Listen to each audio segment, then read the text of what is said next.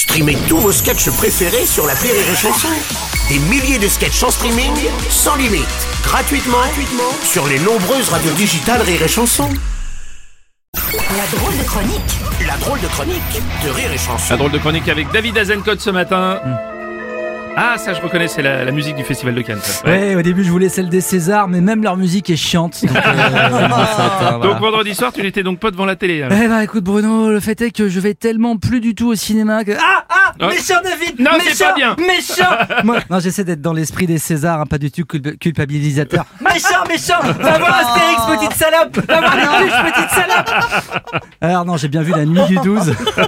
j'ai vu la nuit du 12 quand même, Ouais. mais en streaming. Méchant Ah, non, Méchant pas bien. Méchant Et en accéléré. Du coup, c'était la nuit du 6, hein, c'est moins bien.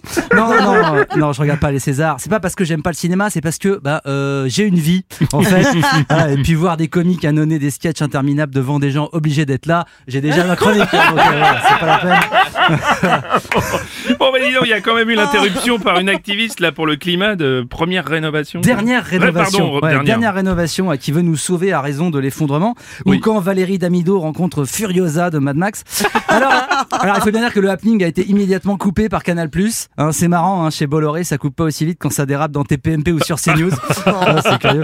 Alors, D'ailleurs, d'ailleurs, un autre militant a été violemment maîtrisé par la police au salon de l'agriculture, Ouais. au même moment quasiment. Euh, salon de l'agriculture qui, comme les Césars, est un lieu où l'on rumine beaucoup en se demandant quand ce sera la fin. Euh, Sauf que personne va abattre Pierre Ninet pour en faire des côtelettes, évidemment. C'est- c'est clair. Ça serait pas bon, mais, la cérémonie était pourtant déjà sous le signe d'une grande cause, l'Ukraine. Ouais, ouais, un an déjà, un joyeux anniversaire.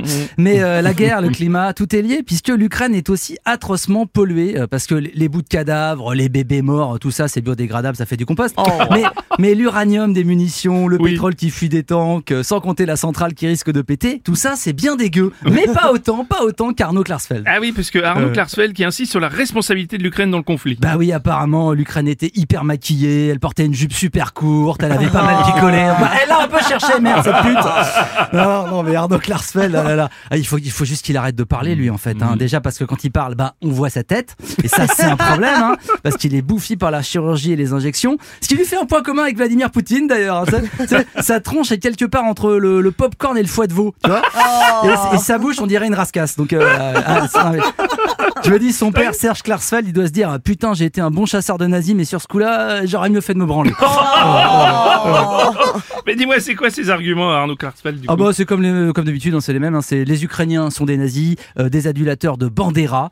Alors oui, Bandera, je vois les regards un peu perplexes. Rien à voir avec Antonio euh, Banderas, euh, Zorro, tout ça. Non, non, c'était un fasciste des années 40. Et oui, c'est vrai, entre 39 et 45, les Ukrainiens, ah, tu sens bien qu'il fallait pas leur faire une projo de la vérité si je mens. Ah, c'est pas, pas trop l'ambiance.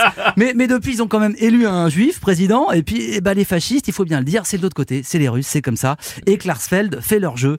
Euh, en fait, il me fait penser à ce gars qui avait tweeté au début de la guerre La Russie ne sera jamais mon ennemi. Genre, c'est toi qui choisis. Tu vois, euh, ah, bah, c'est sûr, tu dis ça aux Russes, ils arrêtent tout. Ils font Ah bah, ah bah, désolé, hein. ah bah oui, on était sur le point de massacrer votre famille et de violer votre femme, mais euh, Igor, sors de madame Sors de madame, Igor Allez, allez, salut et slava ukrainien.